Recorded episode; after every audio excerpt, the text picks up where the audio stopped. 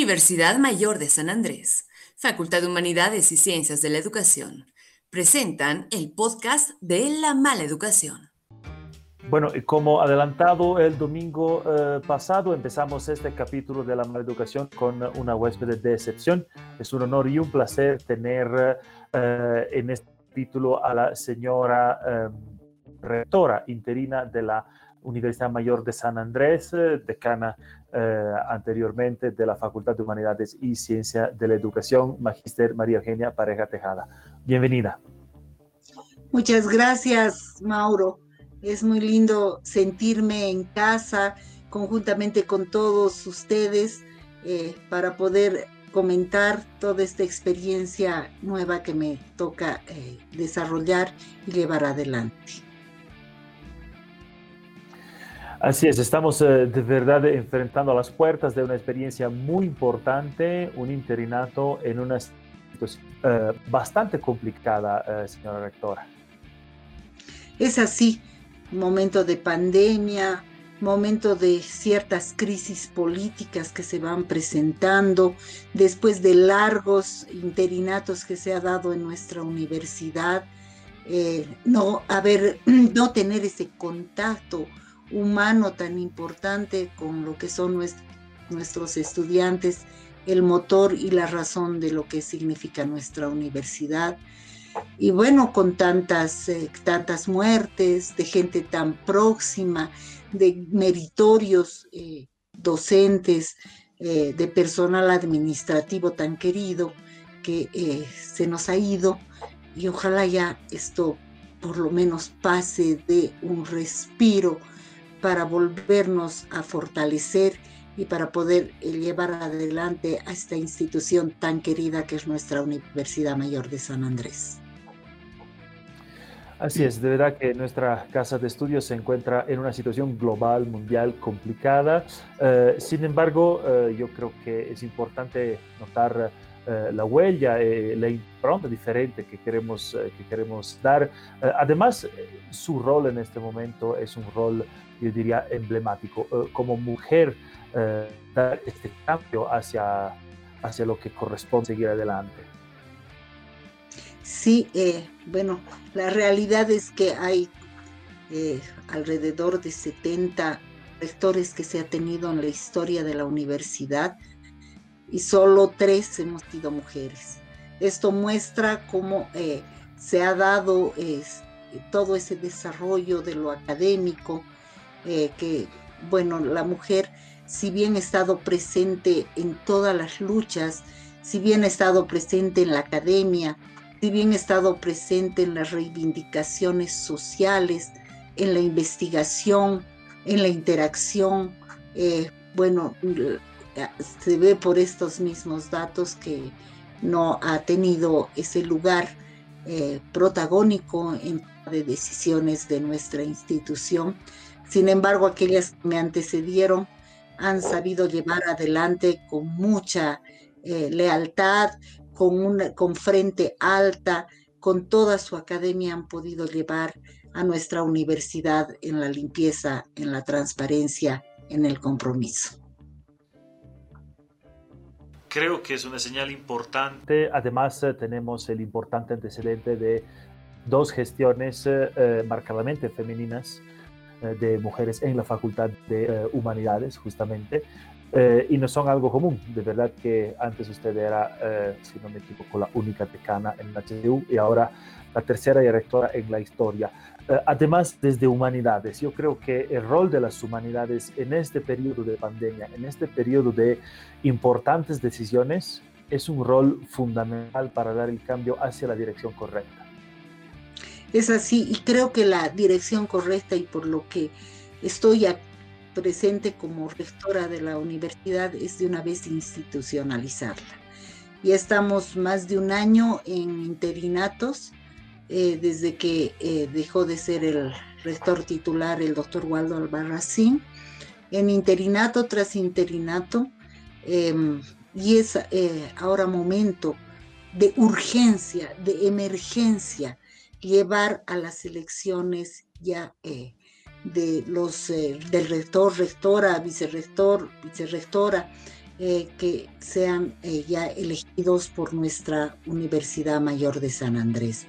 Y ahí viene el compromiso, estimado Mauro, y a todos nuestros compañeros y televidentes, un compromiso de llevar una elección en total transparencia, llevar una elección con un padrón electoral completamente claro, llevar adelante una elección donde no eh, se presenten muchas veces taras que se han dado en, la, en, la, en, el país, en la universidad, con estas crisis que se ven en procesos eleccionarios, pero aquí está el desafío y es mi compromiso ante la comunidad universitaria llevar estas elecciones adelante. Vaya que gane la persona o el equipo que gane, eh, es importante que ese esa voluntad, tanto estudiantil y docente, sea eh, valorada, sea reconocida y sea respetada. Sí, de verdad que eh, se siente la necesidad y se necesita una guía importante justamente para la transparencia, para eh, la limpieza de, de, este acto tan importante como un acto democrático de elecciones. hablando justamente de temas concretos, esto de las elecciones es una tarea fundamental. Sin embargo, hay otras tareas que usted está enfrentando como uh, rectora. Sí, el problema de la salud es fundamental. Si bien en la facultad hemos siempre respetado lo que es la salud e integridad de las personas que conforman nuestra comunidad facultativa en el momento de decana, conjuntamente con la de decana, Mirka Rodríguez, soy decana interina de la facultad, eh, hemos tratado de velar pues siempre y resguardar con todas las medidas de seguridad, de bioseguridad de, nuestros compañeros. Eh, lo cual nos ha mostrado que si hay, eh, no han habido fallecimientos en el personal administrativo, que es el que ha estado trabajando permanentemente, a través de las vías del teletrabajo, a través de la vía de estar coordinando permanentemente o trabajos semipresenciales que se han realizado y todo, todo ha salido en, podría decir, a la perfección. En esta facultad que es tan hermosa, que lo que ve es eh, la sensibilidad, respeta las subjetividades, respeta la cultura, eh, produce arte, produce cine, produce tantas cosas eh, importantes, el turismo, rescatando aquello, las lenguas con su importancia, los medios de información, que eh, la filosofía, la historia, eh, la literatura, todo aquello que representa nuestra facultad, que realmente ha sido una, un, algo que ha introducido, se ha introducido en mi ser en el sentido de el eslogan que tenemos, que no solo se queda en eslogan, sino que se lo lleva a la práctica por un mundo más humano y creo que solo hemos podido representar. Hoy me toca a nivel macro llevar también ese resguardo de nuestra gente.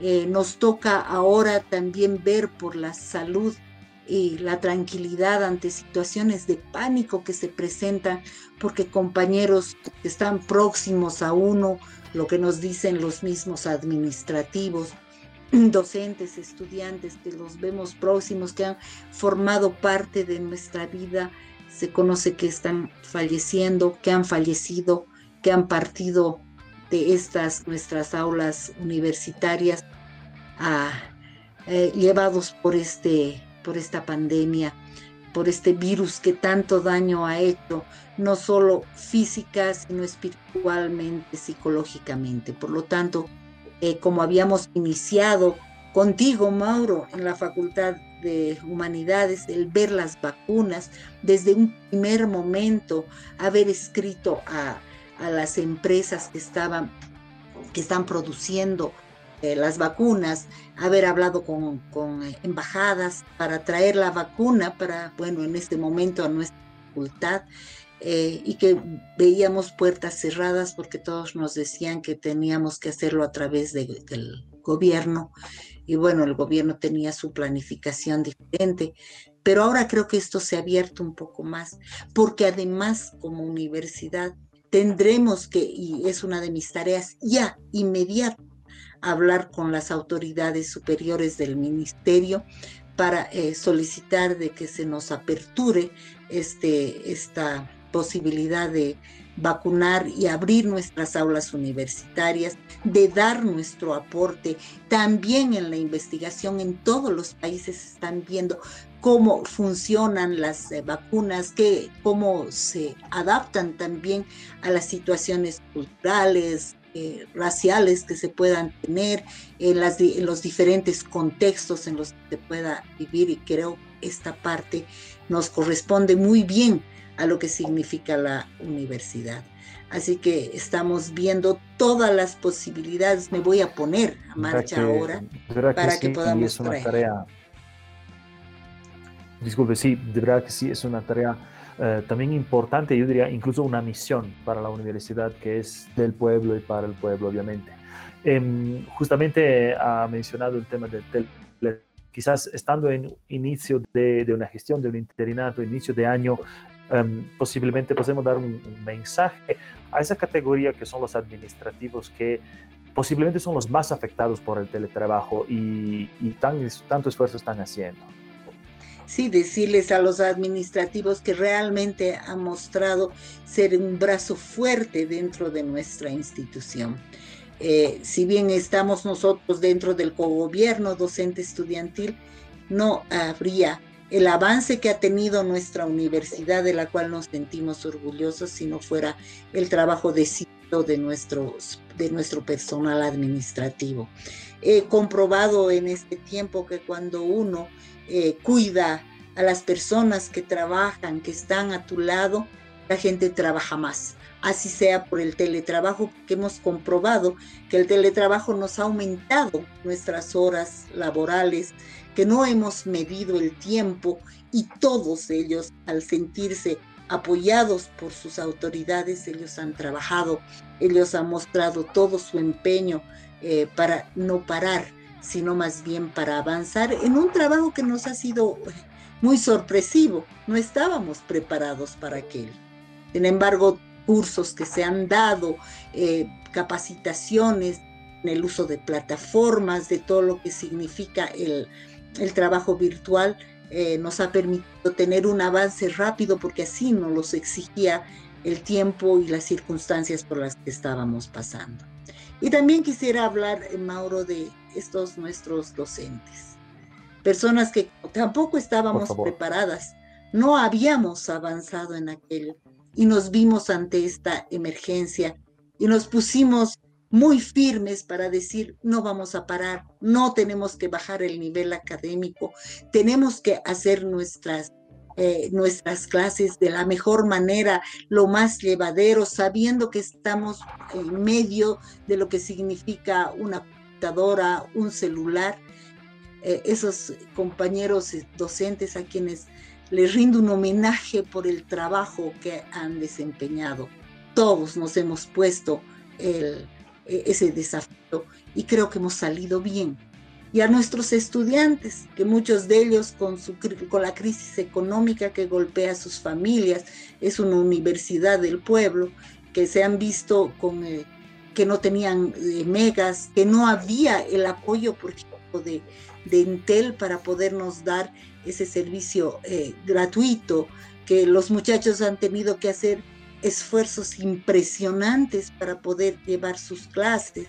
Muchos que vivían en eh, provincia tenían que salir desde lugares donde no llegaba el internet, caminando a pie para llegar a algún lugar donde puedan conectarse eh, y no han dejado, si bien ha habido una, eh, habido un cierto ausentismo, no ha sido de la magnitud en la que podía haber ocurrido. Aquí ha sido un trabajo de equipo, un trabajo de conjunto, un trabajo que nos ha unido, si bien eh, toda la virtualidad nos eh, separa en la presencia física, pero nos ha unido también en el tiempo, en la distancia, hemos podido entrar con otras universidades, a llevar cursos, a llevar posgrados. Bueno, tú lo conoces también, Mauro, cómo hemos podido trabajar con todas aquellas redes que teníamos. Se ha internacionalizado también nuestras, nuestros cursos. Eh, y todo aquello que nos ha permitido, por un lado, tener el dolor de las pérdidas, del terror que causa tener un enemigo invisible en una guerra porque mata y mata sin tener la claridad dónde está para también saberlo enfrentar.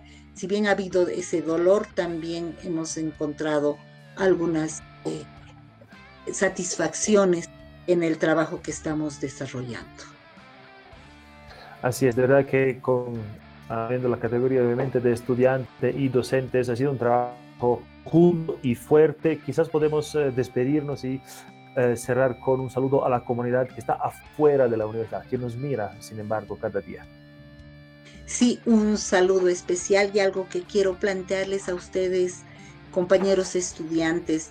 Sé que hay eh, un movimiento porque se han sentido muy atingidos con determinaciones que no son las apropiadas de eh, cerrar, por ejemplo, nuestro centro infantil Andresito, eh, dejando a los niños un poco más en el desamparo y a las madres, dándoles madres y padres de que continúen sus estudios, que teniendo a sus niños estén ahí presentes, eh, cuidados, aprendiendo, dándole todos los recursos de acuerdo a su edad para defenderse en la vida eh, y que lo hayan cerrado es algo que yo lo voy a revertir, es algo que no puede ir adelante no puede constituirse en espacios de oficinas cuando hay esa necesidad de que las madres, una vez volviendo a la presencialidad, las madres y los padres jóvenes estudiantes que se desafían en la vida para tener una profesión y dar vida digna a sus hijos, tenga que cerrarse aquello. Ese es un compromiso que lo digo como mujer, lo digo como madre, lo digo como académica, lo digo como en estas circunstancias como eh, la máxima autoridad de la, de la universidad, decirles que aquí vamos a andar juntos, que aquí está esta persona que coyunturalmente está dirigiendo a la universidad más grande del país, que me tienen para las demandas, para todo, aquellas políticas sociales, académicas, eh, administrativas me tienen y que, bueno, ahí estoy en ese desafío y voy a hacer quedar bien tanto a mi a mi género, como a mi academia, a mi facultad, a mi carrera. Eh, es un desafío y voy a hacer quedar lo mejor que pueda con mi trabajo decidido, honesto, comprometido. Gracias Mauro, gracias a todos los que están acá, gracias a los compañeros que están detrás de cámaras, igual trabajando eh, en, en este momento, en un día tan difícil de trabajo, pero que no paramos en eh, seguir produciendo. Gracias mi universidad, gracias por haberme dado esta satisfacción, pero a la vez un desafío fuerte. Muchísimas gracias, señora rectora. Estamos para apoyar y seguir adelante con nuestro esfuerzo. Hasta pronto, entonces. Hasta pronto. Chao, nuestro programa querido Maleducación. Un beso y un abrazo. A seguir adelante. No te pierdas la siguiente entrevista. Hasta pronto.